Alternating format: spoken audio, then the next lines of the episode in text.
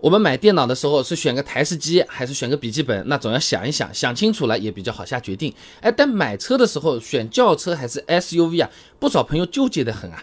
就算是知道了轿车和 SUV 的优缺点，也好像比较难下决定啊。那这个时候不妨听听看，接着我们要说的四个问题，说不定啊你就能有些答案和参考了啊。那第一个需要想的问题呢，其实也是最基本的，就是住的地方好不好停车？哎，毕竟停车的环境一般没什么讨价还价的可能性。对吧？就好像你网上面选了很久，好不容易买了个大床的席梦思，是吧？又软又舒服，放不下怎么办？白搭啊！那理论上上来说，车位的宽度长度肯定是考虑到 SUV 车型的啊。行业标准 JGJ。一零零二零一五车库建筑设计规范上面说啊，这标准停车位的宽度呢，一般在两点四到两点五米左右啊。那么两点四米这个宽度，就算是宝马 X 七、林肯领航员这种 SUV 也够用了啊。他们的车身宽度也就两米，但实际情况没有这么理想的，特别是在大城市的老小区，车位是后来才画上去的，不会严格按照刚才的标准来的。有的朋友买了个 SUV，开回家才发现停车比较头疼了啊。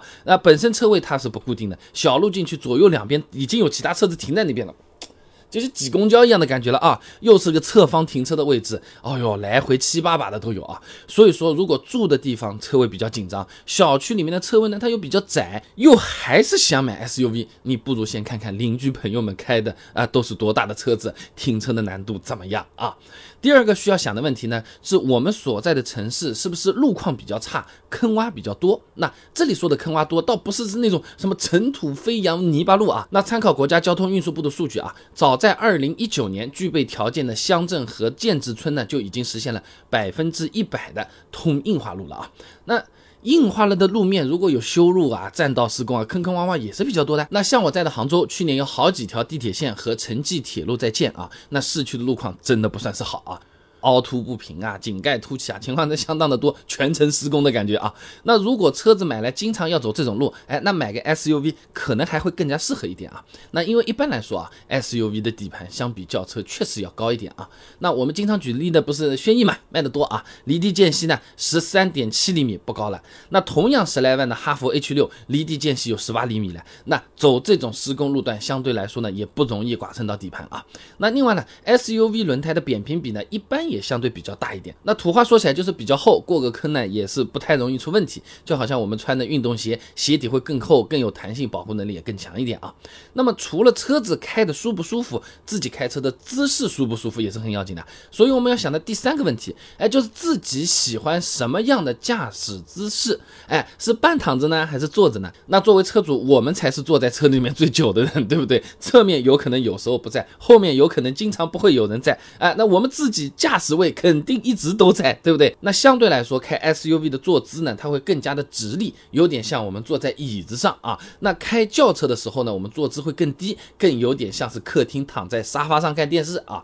那仰卧的姿势呢，对腰部的负荷会更低一些啊。汪建发表在期刊《上海电机学院学报》上面有篇论文的《驾驶员坐姿疲劳与人机工程学设计分析》上面说啊，他呢是对比了不同的坐姿对脊柱第三腰椎载荷的影响，发现直立的时候呢，载荷为百分分之。一百仰卧的时候呢，载荷只有百分之二十五。哎，很多人觉得轿车坐起来更舒服，就是这个道理啊。